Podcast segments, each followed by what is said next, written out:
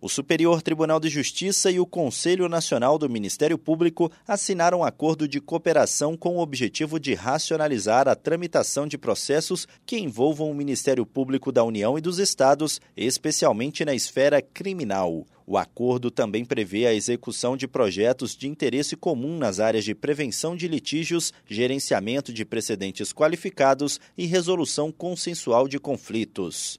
A presidente do STJ, ministra Maria Tereza de Assis Moura, afirmou que o acordo busca formular estratégias eficientes para a atuação mais harmônica e colaborativa entre o STJ e o Ministério Público.